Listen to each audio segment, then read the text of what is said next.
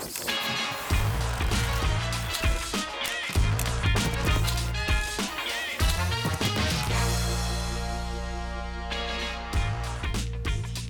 Oi, boa noite. Estamos chegando com o Linha de Passe, uma hora de duração a partir desta segunda-feira, com Jean Oddi, Vitor Birner, Paulo Calçade, vários temas palpitantes, afinal de contas, nós teremos, em meio a decisões de campeonatos estaduais, o início das competições sul-americanas, Comembol Sul-Americana e principalmente Comembol Libertadores, com vários jogos espalhados aqui pelo cardápio dos canais ESPN e todos eles à sua disposição também no Star Plus. Rápida pausa, voltaremos já já e eu converso com esses caras que sabem muito depois do intervalo.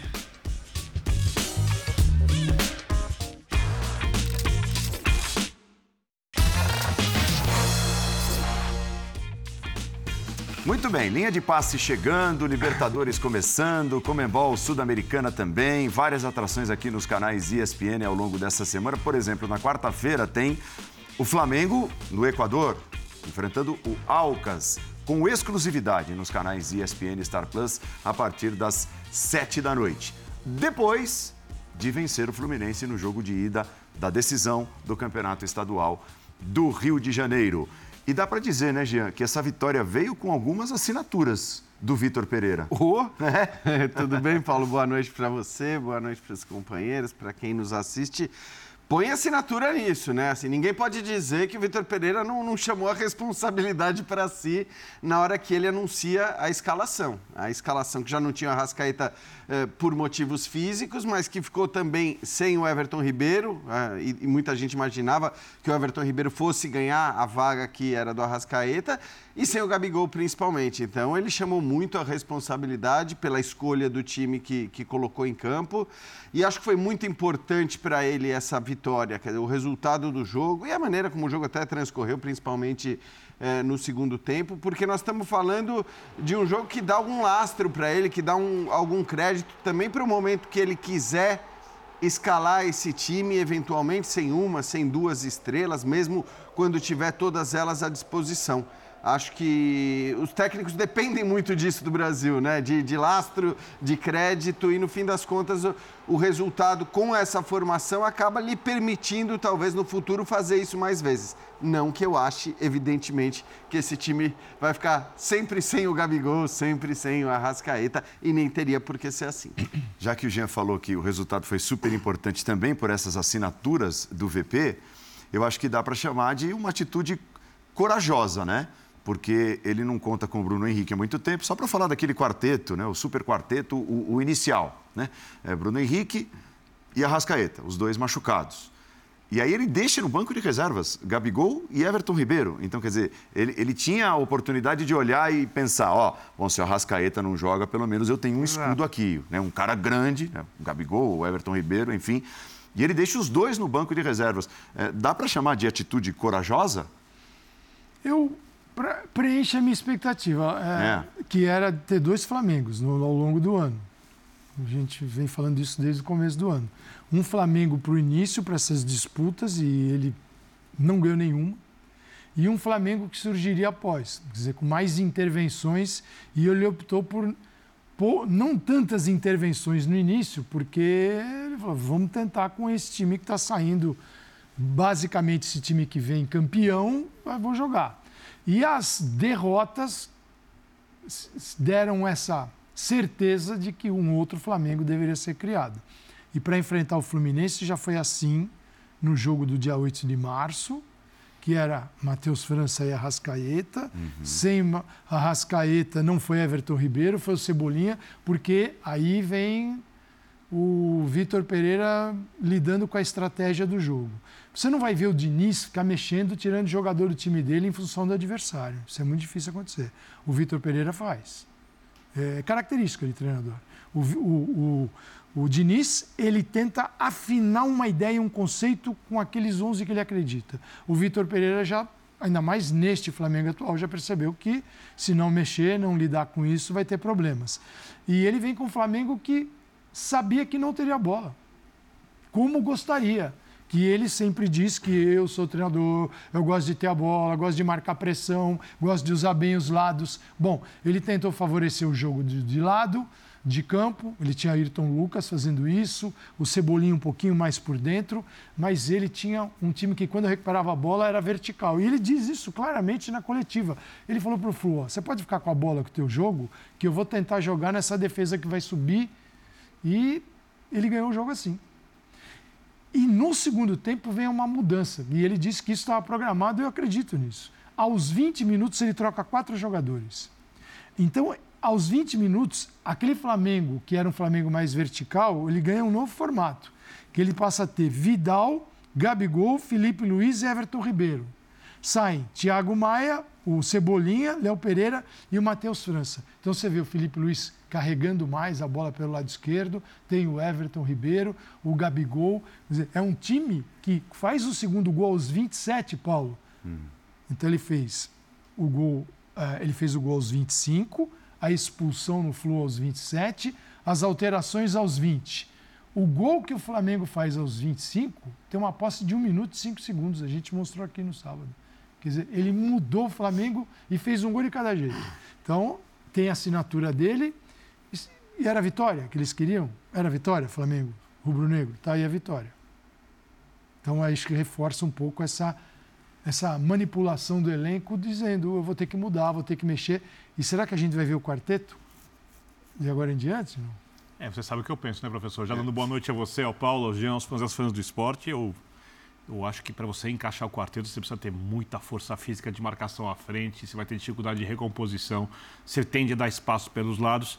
E eu vou pegar muito o gancho do que o professor Calçade falou sobre os dois Flamengos. É, o do começo do ano era o obrigatório.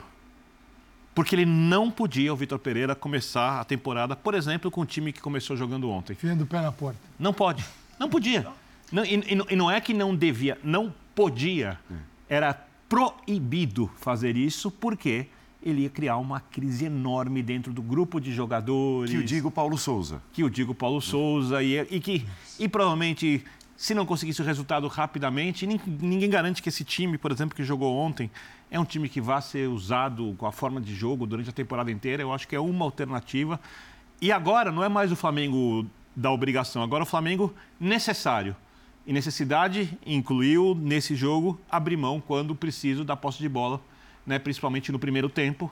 Quando fica com um jogador a mais e com outra formação, o Flamengo consegue manter mais a bola. Porque o time do Diniz, nesse momento, está mais bem preparado para ter a bola do que o time do Vitor Pereira. O que não significa que o time do Vitor Pereira não possa, ao longo da temporada, se preparar para ter a bola num nível mais alto do que executa o time do Diniz, porque ele tem um time tecnicamente superior. Então, eu diria que no começo da temporada, ele fez o que era obrigatório Agora ele começa a fazer, aquilo que ele acredita ser necessário.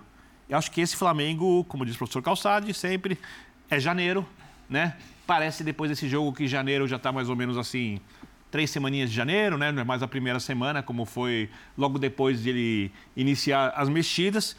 E eu acho que ele vai mexer muito no time ao longo da temporada, não vai usar sempre a linha de três zagueiros, ele vai, vai mexendo no time de acordo com o que ele observar nos treinos e de acordo com as características dos adversários, porque é um treinador português que gosta de mexer no elenco, gosta de fazer isso. É, e ele fazia isso já no Corinthians, é. É, mesmo sem ter tantas opções como tem no Flamengo, né? Para mudar sistema de jogo e, e, características diferentes entre os jogadores. Então, se a gente pegar o trabalho dele no Corinthians, se a gente pegar as declarações dele sobre o Flamengo quando no Corinthians, era evidente que ele queria fazer mudanças e que ele desejava as mudanças, talvez não tão radicais como a que a gente viu na escalação desse jogo contra o Fluminense. Mas vai lembrar, primeiro que ele já começou a fazer essas mudanças há algum tempo, né? Desde a primeira decisão contra o Del Valle, ele já tinha mudado. Quer dizer, ele, ele foi com aqueles jogadores que, se ele tirasse, ele seria massacrado, até quando deu.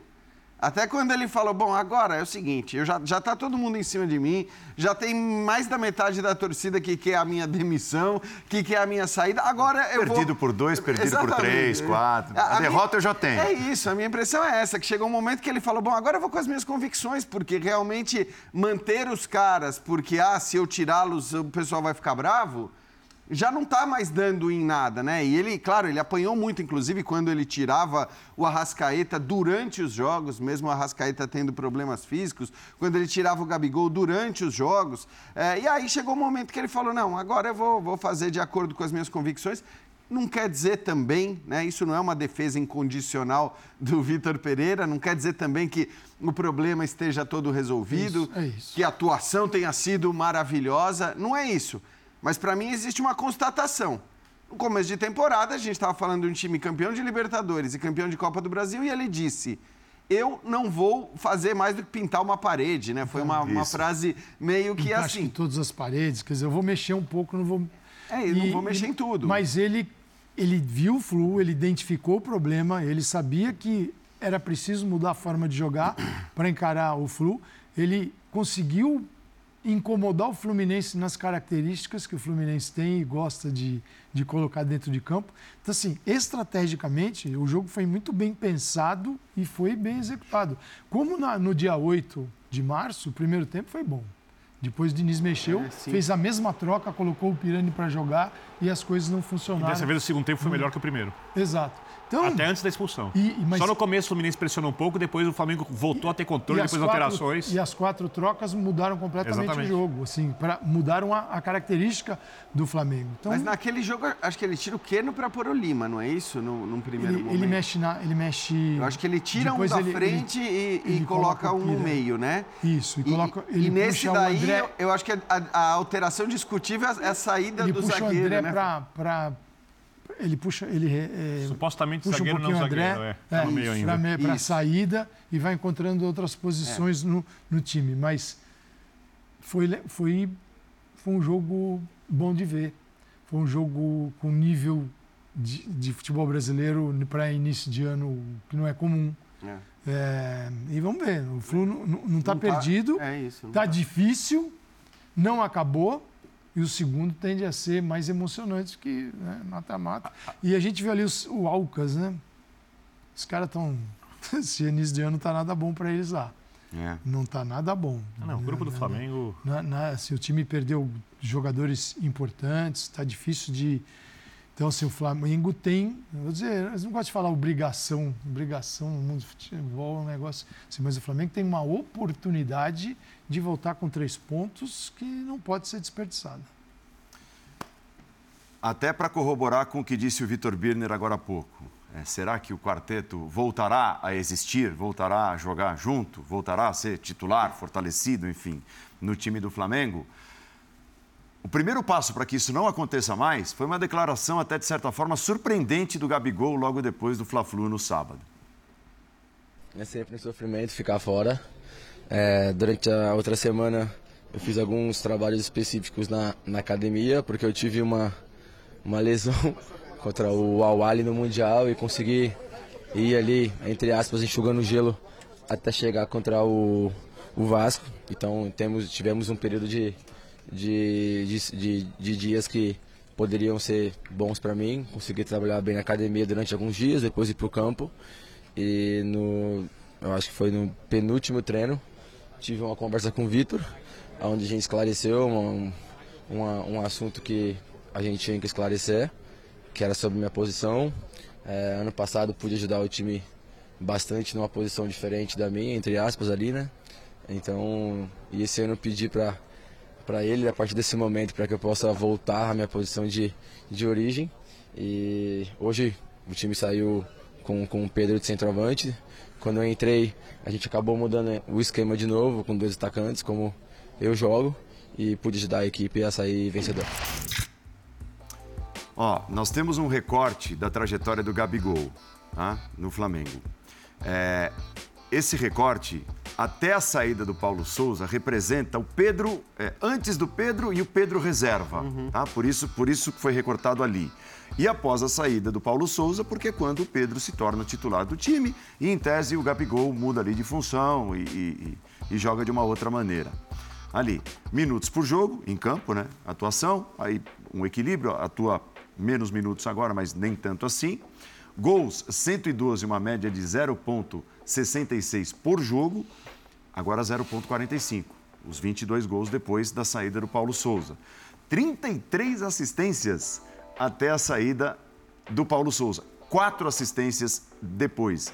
E minutos, é, participação em gols, em quantos minutos? De, quant, de quantos em quantos minutos?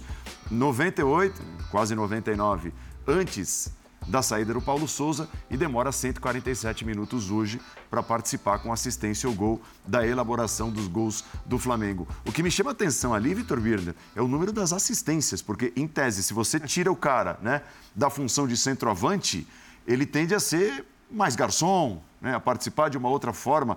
E, e, e o Gabigol centroavante tinha ali 33 assistências e só quatro depois da saída do Paulo Souza. É, vamos, vamos lembrar, em primeiro lugar, que boa parte disso, se eu não me engano, tem o período de Jorge Jesus aqui. Tem, né? tem, tem. É desde que chegou. E, e, aí, e aí é um time que tinha muita aproximação, volume de jogo e que triangulava com muita facilidade, permitindo que o Gabigol, como um centroavante, usando o lado do campo do lado direito e principalmente a área, assim se movimentando bastante, tivesse associações com outros jogadores, todos muito inspirados no momento magistral da equipe. E é, aquilo não dá para ser reproduzido rapidamente nesse momento. Né? Outra questão. Quando você falava do quarteto, eu quero citar uma coisa sobre o Arrascaeta. Hum. Quando o Arrascaeta machucou, eu fiz aqui um programa, eu falei que o Flamengo coletivamente poderia tirar proveito do Arrascaeta, apesar ah, da ausência, apesar de eu preferir o, ter o Arrascaeta em campo, porque tecnicamente o Arrascaeta é um jogador espetacular, mesmo não estando na sua melhor temporada possível, né? Ele joga bem, mas ele não joga como a melhor versão do Arrascaeta. Ele tinha uma lesão ali que foi protelando de resolver antes da Copa do Mundo, tal, até que finalmente estourou. Porém, não é nem o quarteto. Você ter o trio é complicado. É difícil porque você precisa, vamos partir de uma coisa muito óbvia, muito simplória. No momento que você perde a bola e não consegue fazer a marcação à frente, eu não conheço um time do mundo que marque bem sem ter oito jogadores atrás da linha da bola. Oito, né? Oito. Oito.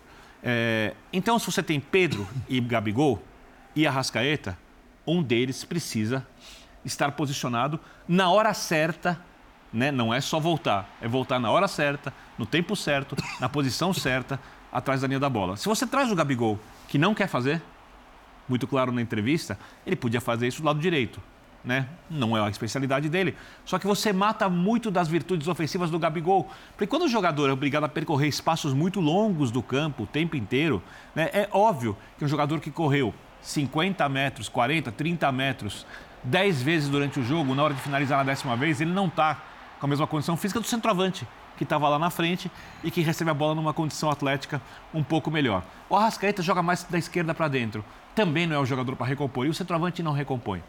É, eu provavelmente.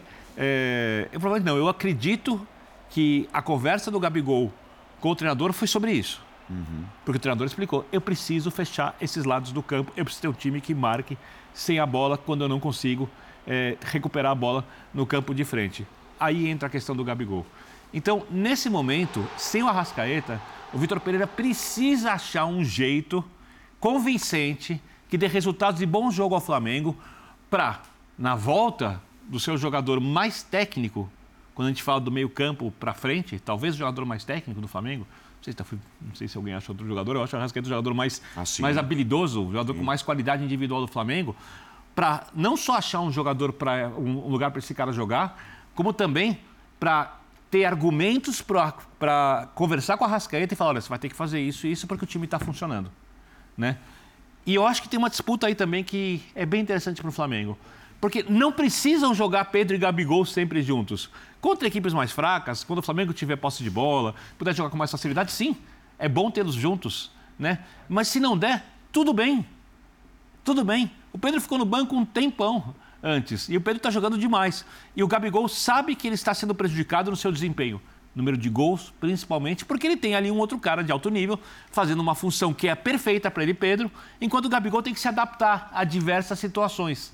Né? Então eu acho que é, o treinador, ele é acima de tudo um administrador de pessoas, porque ele tiver que conhecer muito de tática, conhecer muito de dinâmica de jogo, de treinamento, mas em algum momento os jogadores não comprarem as ideias dele, seja porque acharem, acharem, acharem ruins, acharem as ideias ruins, ou porque simplesmente é, o treinador não soube administrar a situação, tudo desmorona. Uhum. Então, eu acho que essa conversa do Gabigol com o treinador tem a ver com isso. E a gente vai ver, às vezes, nem o. Nem o não estou falando nem do, do, do, quarteto. E, às vezes a gente não vai ver nem o trio em campo durante a temporada. Eu vejo que essa. Tal, não sei, ninguém pode dizer, só o Gabigol. Talvez o Gabigol com o Dorival hoje continuasse jogando como ele estava. Ele está feliz da vida no passado, fazendo essa função. Fez, fez até brincadeira, olha lá, tal, tá vendo? Com o Dorival. É. Ele poderia chegar à mesma conclusão esse ano, até basta olhar esses números e falar, peraí, com esses números aí, na hora de eu renovar meu contrato, vai ficar meio complicado. Você, você tendo números bons, você leva no bolso, não leva não? Uh. Você olha aqui, ó, 33 assistências. Aí você chega lá, os caras, aí eles que vêm, quatro assistências. É diferente. Mas eu tenho a impressão que o Dorival ele até continuaria. Agora, esse segundo atacante com o, o, o Vitor Pereira, ele não tá afim, ele não topa. É é, eu acho que ele pensou bem, é inteligente. Falou assim, eu Faz vou sentido. prefiro brigar com Sim. a minha, onde do que a, teoricamente é a mesma posição e função que eu fazia lá com o Dorival, mas não é. Porque as exigências. E ainda mais se for parar no banco por conta disso. As exigências são outras hoje. São muito maiores, principalmente sem a bola. Porque você tem um time que joga lá em, quando está jogando adiantado dentro do campo do adversário. Se você tem uma galera que não marca, como deveria marcar a partir do momento que perde a bola, você vai fazer seus zagueiros correrem para trás numa situação de vulnerabilidade que a zaga do Flamengo tem. E é uma marcação né? difícil de ser feita na difícil frente. De ser não é simples. E tanto que ele está com três zagueiros. Sim. Está com três. Os três vão continuar? Esse é o novo Flamengo, com três? Porque aí você já, tira, já absorveu uma vaga aqui. Não, isso é três zagueiros é para algumas partidas. Vamos ver na quarta-feira. Fenerbahçe jogou muito com três zagueiros, mas ele, ele mesmo já deu entrevista dizendo que não ia ser definitiva essa questão dos três zagueiros, se depende do jogo, né?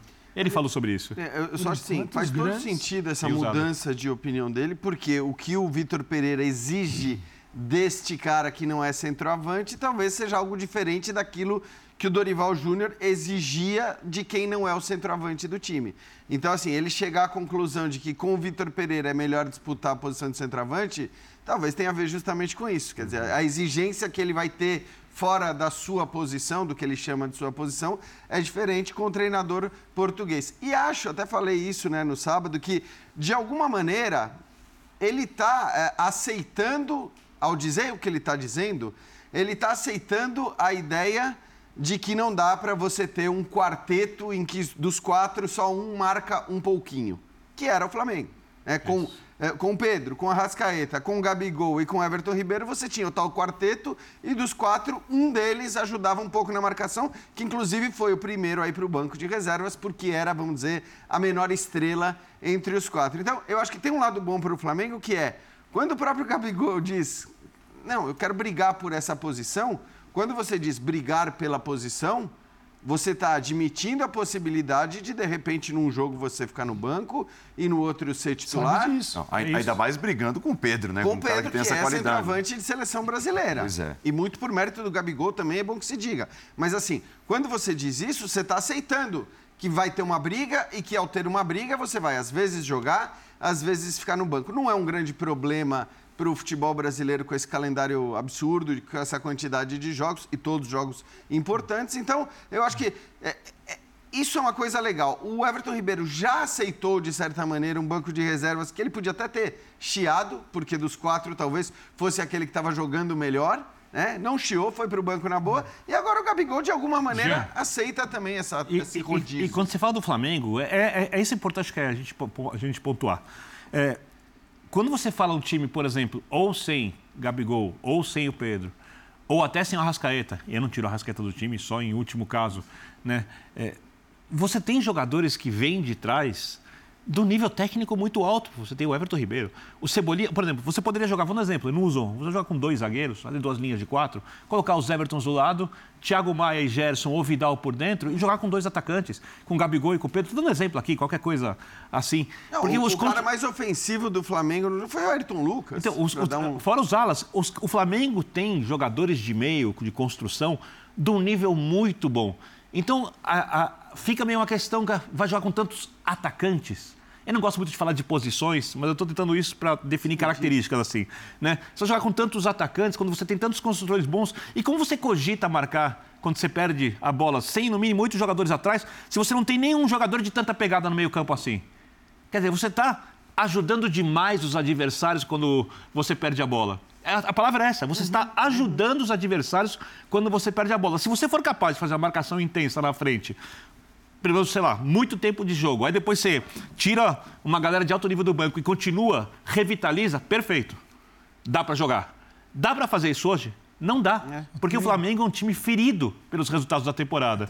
E essas feridas precisam ser estancadas. E eu acho que essa escalação do jogo contra o Fluminense foi perfeita para estancar feridas. A gente tem que também saber, e não sabemos, o que o treinador falou para ele, né? Porque ele terminou o jogo jogando com o Pedro. Oh, quero disputar, tal, mas sobe e vai lá jogar com o Pedro. Então, mas... É, não saiu, ele não entrou no lugar do Pedro. Então, assim, treinador, a, a ponderação é em alguns momentos eu posso te respeitar, assim, o que você está pedindo, pedindo. Tal. Em outros, talvez, olha, se vai, porque se, senão você não pode limitar o treinador.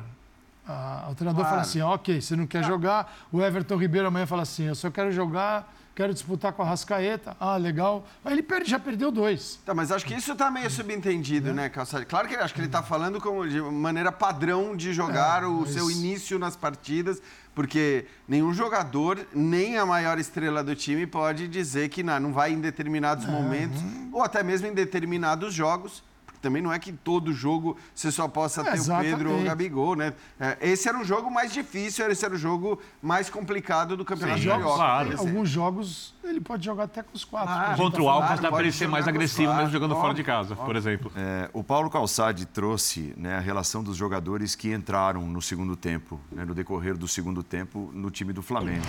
E, e grandes nomes. Aí nós fizemos uma comparação com aqueles que entraram no decorrer do jogo do Palmeiras contra o Água Santa. Foi derrota na partida de ida da decisão do Campeonato Paulista. Olha a idade dos jogadores. Dá uma olhada é, ao lado, né, entre parênteses, a idade de cada um dos jogadores. Né? O, o Palmeiras utilizando seus jovens, fora o Jailson, que não é mais tão jovem assim, e o Flamengo utilizando grandes jogadores, jogadores renomados, jogadores já consagrados e que brilharam por muito tempo até, fora o Matheus Gonçalves ali, que é o mais novo, mas é, brilharam até com a própria camisa do Flamengo, o caso dos três primeiros.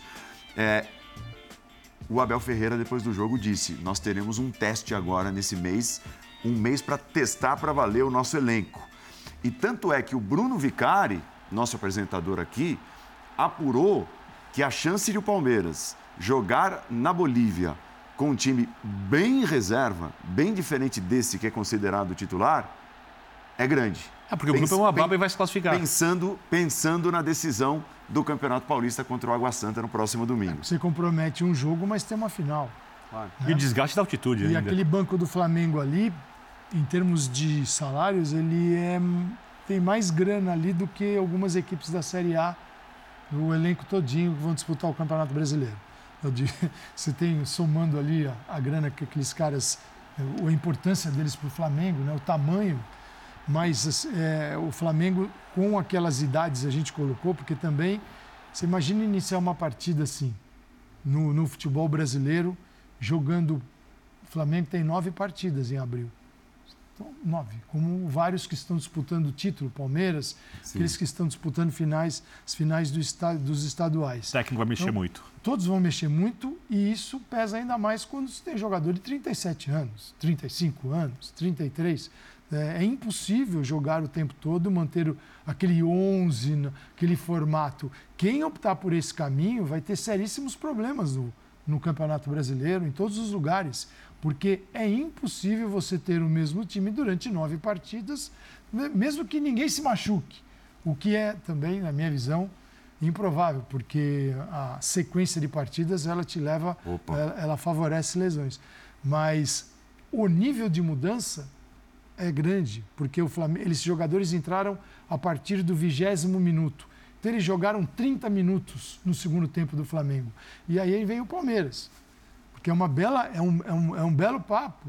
Porque a gente sempre disse aqui, e é verdadeiro, o Flamengo vai com o quarteto, sem o quarteto, mas geralmente com esse time que o torcedor tem na cabeça como ideal, ganhar a maioria dos jogos. Sim. Na condição técnica superior ao adversário, nem sempre taticamente, estrategicamente jogando muito bem, mas no conjunto técnico ele leva vantagem sobre o adversário. Uhum. Palmeiras, esse conjunto técnico, ele não é tão importante assim comparado ao Flamengo, porque ele vence pelo conjunto do, do, coletivo, o tático. E o tático ontem, com o individual, eles não funcionaram. E o Palmeiras saiu com uma derrota para um time que é modesto. Está é, na final e, do Paulista, mas é modesto. E acho que, assim, diante da derrota, isso, né, Paulo? Você lembra que eu falava até antes de saber os resultados das decisões. É, a minha ideia era assim: fosse com o Flamengo, fosse com o Palmeiras, até mesmo com o Fluminense, que acho que tem menos alternativas, poupar no meio de semana na Libertadores tinha que fazer parte do, dos planos, olhando para a decisão, dependendo do quanto fosse necessário esse poupar, né? Claro que. É, se o Palmeiras faz 2 a 0 ontem. Exato. Aí outra... você podia olhar de uma outra maneira. Então, acho que assim, poupar se tornou meio que a, a, a opção lógica para o Abel Ferreira e mudar. Enfim, a gente viu algumas escalações que foram dadas hoje do, do nosso palestra, por exemplo, com o Garcia na lateral direita, com, com jogadores que atuam muito pouco, né? E que não têm jogado nessa equipe. Então, talvez quando o Abel fala em testar o elenco, talvez ele esteja de fato falando em testar, a gente via nessa escalação, dois ou três nomes de jogadores que ainda nem atuaram pelo Palmeiras. Mas num nível que, que ele não fez no Paulista, né? Não fez, não fez é no Paulista. Que... Então, isso que é curioso. Isso, né? Porque, Por, porque na fase tá de grupos. Isso, né? É, eu acho que assim, ele talvez pela ausência de duas peças que eram titulares é. da, do time Danilo do ano passado ele acabou né, buscando as alternativas e as soluções para essas posições. Porém, o Gabriel Menino rapidamente se tornou titular daquela posição do Danilo, ou melhor, né? Tudo bem, com o Zé Rafael sendo recuado, enfim. É, e depois o, a, a, busca lá, que foi primeiro pelo, com o Hendrick. O que dá um pouquinho de confiança já é a Libertadores do ano passado, né? Nesse nível de é, ele mexeu bem. Ele mexeu ele bem e conseguiu bem. bons resultados. A questão é assim, ah, o grupo é um pouco mais complicado. Ele vai acho que é o grupo altitude. Né? É. é, porque tem o jogo da altitude. Teoricamente, o adversário mais difícil é o Cerro, né? E o Barcelona de Guayaquil, pelo menos até o momento, não faz uma temporada que permita que a gente pense que vai ser como que chegou na semifinal da Libertadores, é, dificultou para o Flamengo. Aí e você lá não tem altitude, né? Em Guayaquil não tem altitude. Aí você imagina o Palmeiras perdendo a vaga atrás de duas equipes dessas? Não, não, não, acho que perder a vaga não se imagina, Birner, mas a questão é o quanto o Abel. E eu não estou nem falando da questão financeira, porque agora você tem uma premiação grande para vitórias na Libertadores, algo que você não tinha desse jeito até a temporada passada. Isso pode ser que mude de alguma maneira o posicionamento dos times de maneira geral em relação à fase de grupos e acho até que a Comebol possivelmente subiu esse valor pensando muito nisso para que as pessoas não, não mexam. São quase 2 milhões de reais. Exato, você pode ganhar quase 2 milhões vitória. de reais por, por é, vitória. é isso.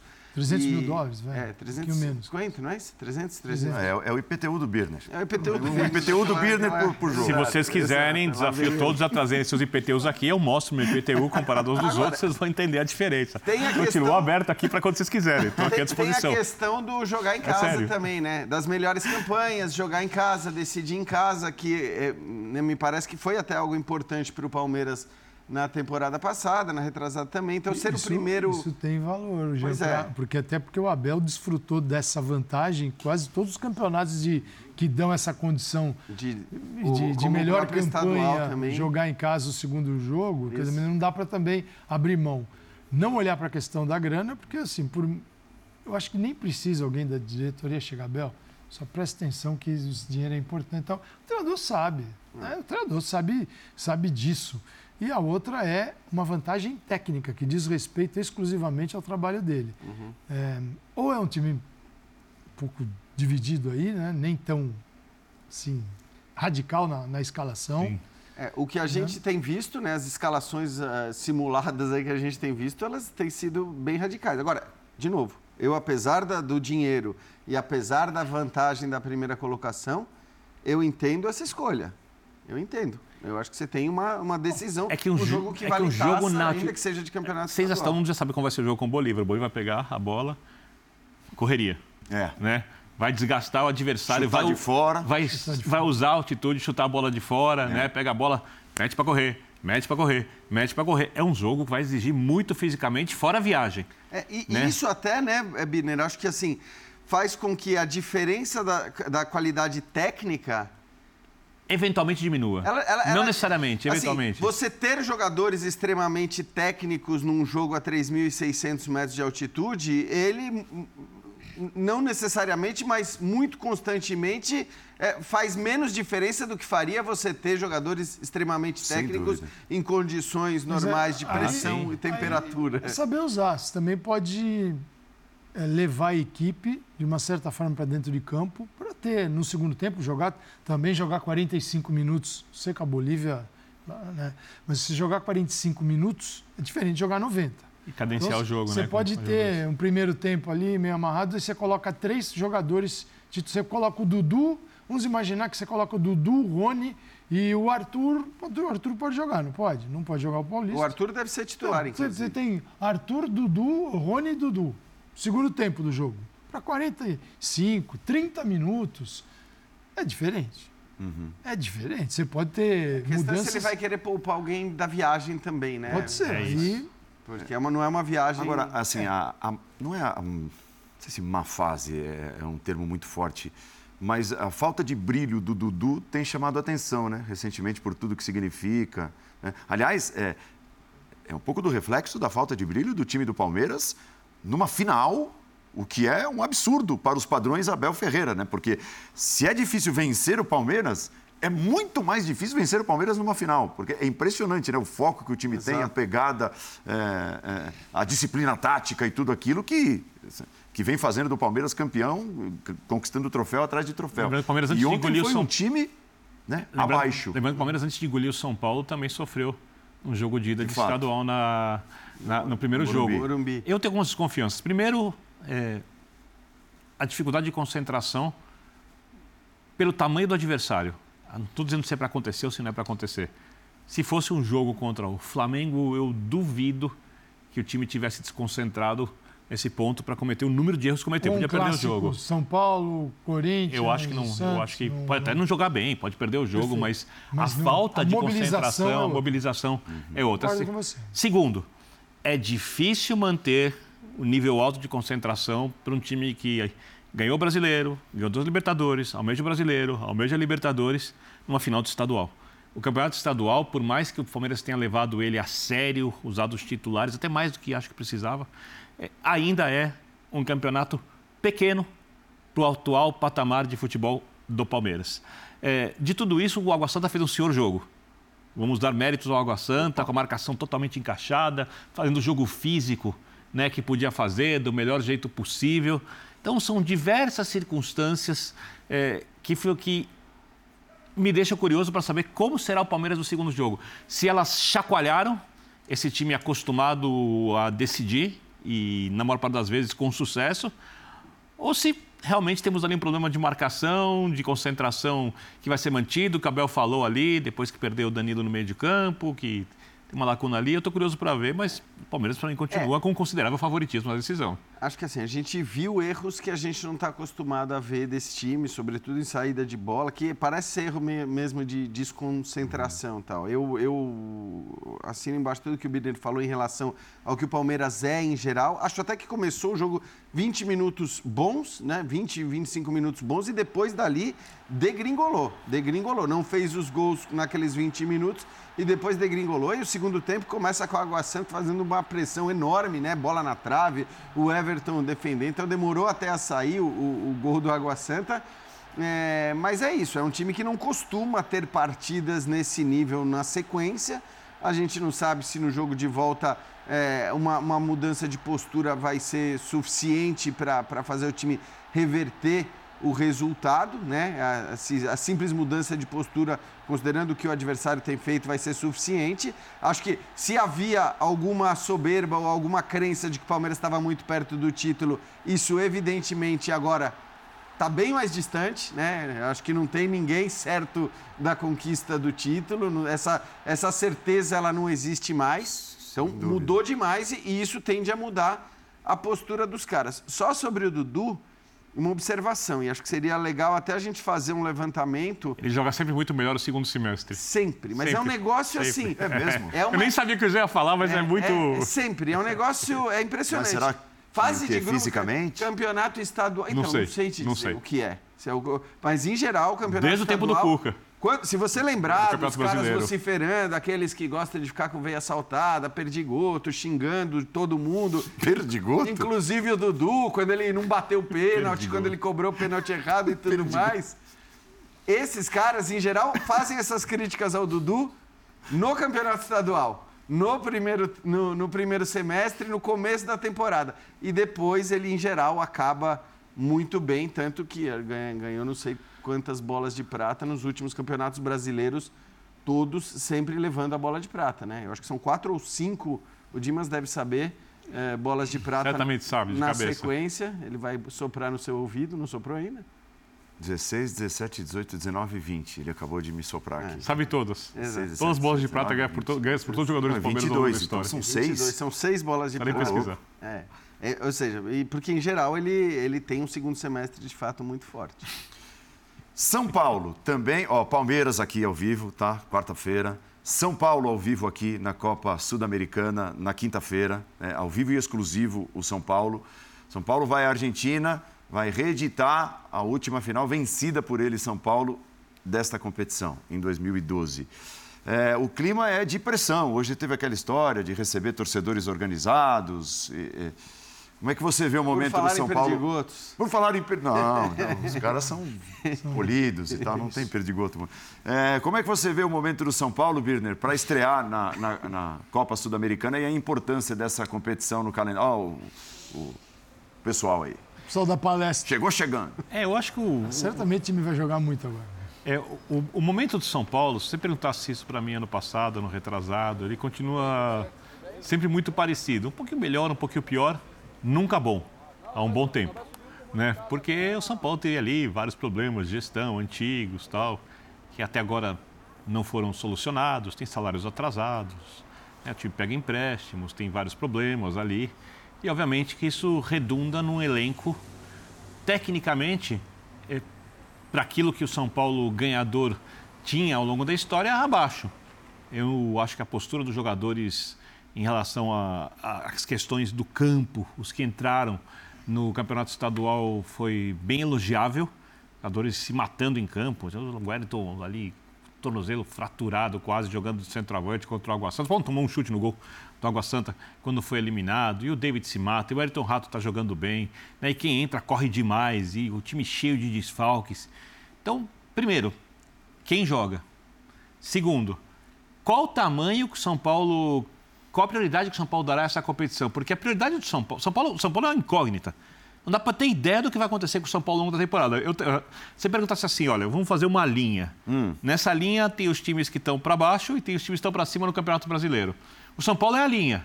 Ele pode afundar e ele pode melhorar de acordo com o que acontecer na temporada. Porque esses jogadores do São Paulo, alguns provavelmente mais rodados, que não estão acostumados a jogarem num time com uma camisa tão pesada e uma crise enorme pela falta de títulos. Eu perguntei para o técnico do Água Santa, aqui para o Scarpini, quando participei do Sport Center, se ele tinha usado na preleção, antes do jogo contra o São Paulo, o momento do clube.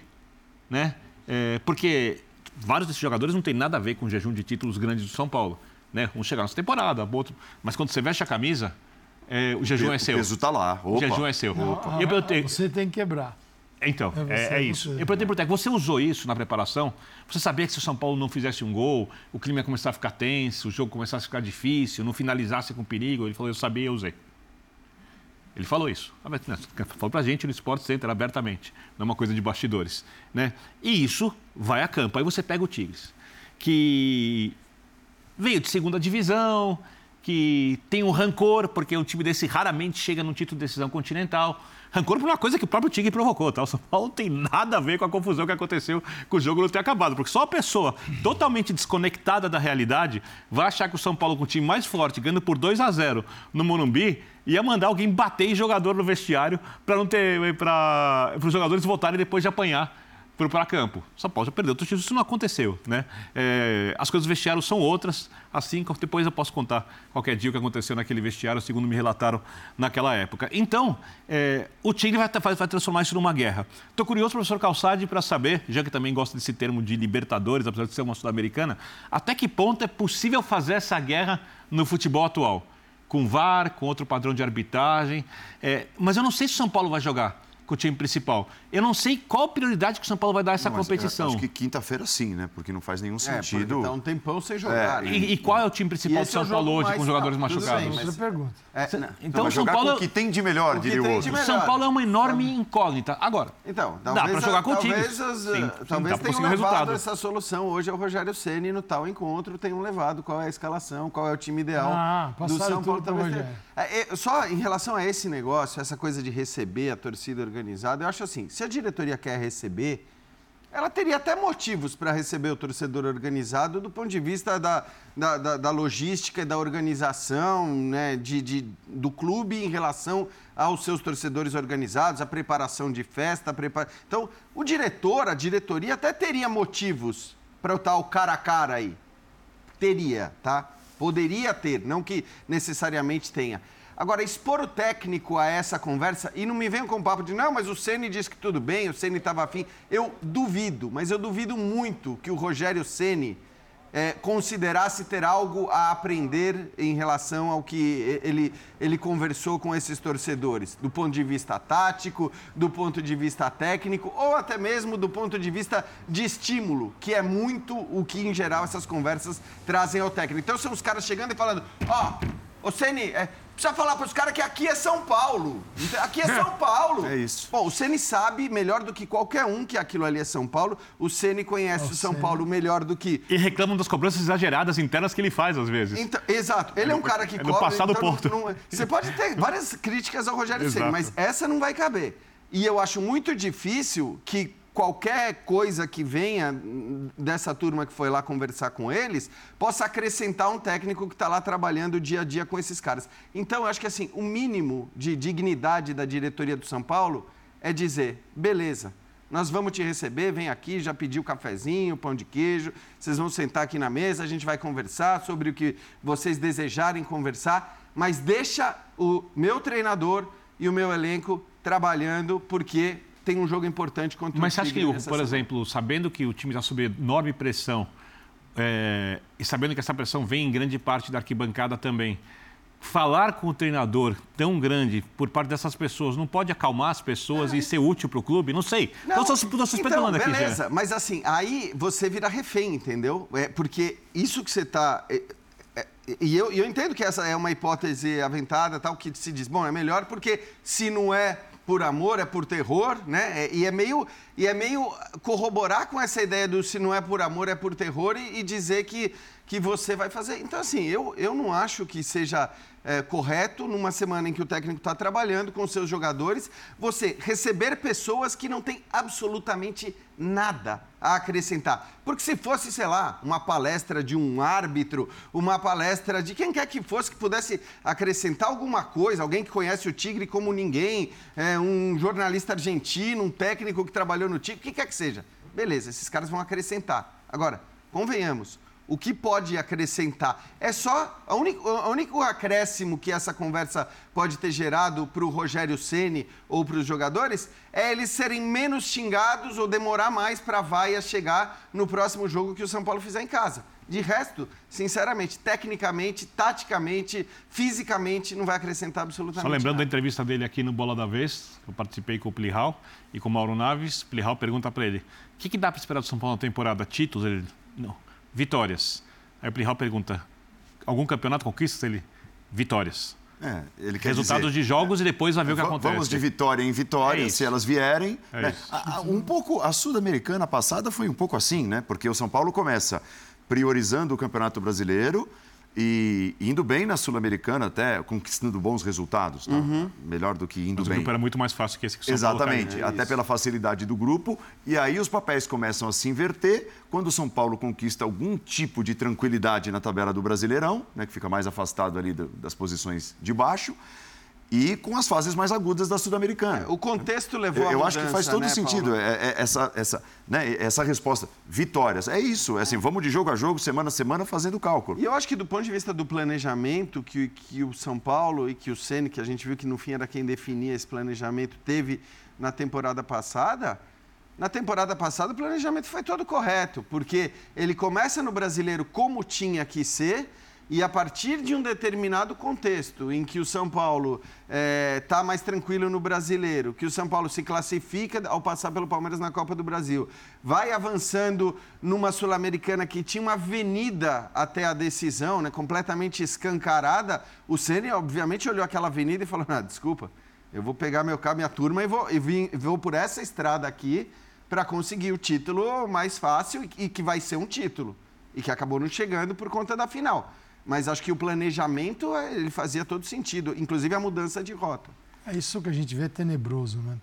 É, é, o, é o, torcedor é, assumindo, acreditando ter um protagonismo que ele não tem.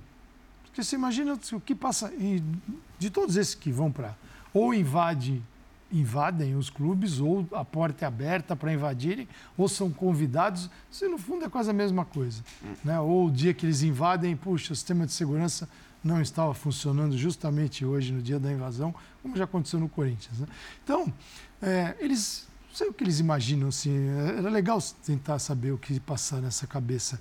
É, de quem? Dos torcedores? De todos eles. Eu fui dos... lá e se, se não sou eu ir lá dizer, falar para eles que aqui é São Paulo, mas ninguém sabe. É um negócio pré-histórico, né? E eu estava vendo, você veja que são todos bem grandinhos, né? Não tem moleque ali. Não tem garoto ali. Grandinhos, não tem garoto. em idade e tem tamanho, gente, os caras são tem, fortes. Tá né? cheio de gente acima de 40 anos ali. É coincidência é, isso? Né? É, bem, é bem interessante. Olha lá. Olha lá, pode ver, ó. Me diz, tem algum garoto aí? Não tem. E, e, e o negócio é vender óculos escuros para esse pessoal, porque eles usam mesmo. Mó sol, né? É, então, cara, é tenebroso. Você fala para mim, o São Paulo tem chance de sair do buraco? Assim, com esse tipo de atitude, qualquer clube brasileiro eu vejo no fundo do poço. Seja São Paulo, Corinthians, Palmeiras. Já teve até no Flamengo, na, na atual fase, já teve tentativa. Bom, tiveram outro dia na porta lá do, do centro de treinamento olha, jogando Paulo, pipoca. Eu, né? É um eu, tô, eu tô para tentar me lembrar aqui qual foi a última diretoria que disse assim: aqui não. Ah, essa não nasceu. Nenhum ainda. tipo de conversa, Ah, nenhum tipo Paulo de Nobre. contato. Paulo Nobre. Paulo, Paulo Nobre. Nobre. Ó, ó, faz tempo, hein? Faz tempo. Nobre. Porque depois veio o Galhote, agora tem a Leila. né? Quer dizer, essa é... O Paulo, É. Nobre, o Paulo Nobre se reelegeu ou não? Ele teve, ele foi para Ele, reeleição? ele foi É, reeleito. mas a gente isso aí envolve muita política também. Sim. É claro, é muito por Sim. política. Muita política. é Por isso que eu, quando eu digo que a diretoria ela tem essas, eh, ela tem argumentos pelo menos logísticos para para vamos dizer dizer o porquê está recebendo, ela tem desculpas, vamos dizer assim, e ao mesmo tempo ela tem uma atitude que é uma atitude política, pensando em eleição e tudo mais. Eh, O Paulo Nobre de fato talvez seja o último caso do cara que rompeu, mas rompeu mesmo, inclusive passou a andar com seguranças a partir eh, desse momento, rompeu completamente com a torcida e se reelegeu. Então também não sei se a. A, A Leila, a questão, é também claro que é um, é um contexto de eleição de diferente, eleição né, diferente. hoje em dia. Até porque o Paulo Porque Nobre é o seguinte, o Paulo Nobre apenas- foi lá e quanto é para arrumar a casa? Foi lá e botou milhão em cima de milhão. Né? É. Pá, pá, pá, pá, pá, botou dele. Então, pô, não vai reeleger. Quem é que alguém vai continuar? Alguém está disposto a cobrir o Paulo Nobre? Aí tem alguém? Não, não tem ninguém para cobrir a aposta dele. Então é melhor reeleger o cara que botou o dinheiro. Ó, nós vamos ao intervalo, é um intervalo rápido, o último intervalo do Linha de Passe, que está em sua reta final, porque o pessoal do Resenha da Rodada já está posicionado ali, bela escalação, hein? Vestiário, olha o André aquecimento, olha o Plihal, aquecimento, ó, dá uma olhada na Luiz olha, Fabiano. olha a vontade dos caras no aquecimento. Amoroso. Djalminha, Fábio Luciano, tem uma bela espinha dorsal Ah, ali, hein? é, ah. Gostei. Ali dá pra, tá. dá pra montar um time legal aqui. Tá elegante. Ah, vamos pra Copa CESP reforçados esse ano. Mas nem vai ter. com Go- esse time Gostei, aí. gostei dessa aí. Tem o zagueiro de alto nível, Tem. o artilheiro de alto nível, o craque de Alminha e o amoroso, outro craque, ou seja, É, nível muito amoroso, alto. É. Boa sorte, Plihal, não é fácil Boa lidar não aí. velho. É, exato. Nada aí. Intervalo, já voltamos então, em ritmo de contagem regressiva para o resenha da rodada. E somando aqui o Linton, tem dois zagueiros de alto nível. Faltou o Praz, né?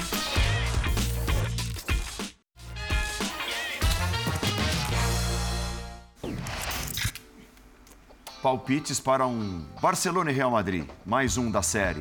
Semifinal Copa do Rei, quarta-feira ao vivo nos canais ESPN e Star Plus.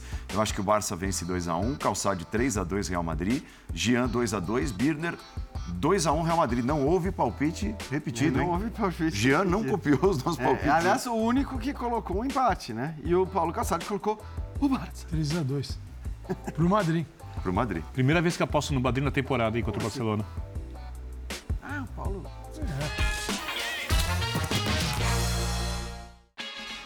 Senhoras e senhores, ficamos por aqui, abrindo espaço para o resenha da rodada, nosso, nosso time já postado ali.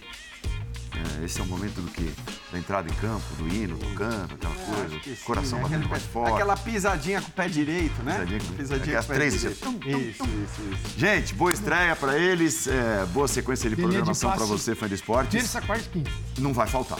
Não vai faltar. certo? Terça, quarta e quinta, depois das rodadas iniciais da Comebol Libertadores, da Comebol Sul-Americana.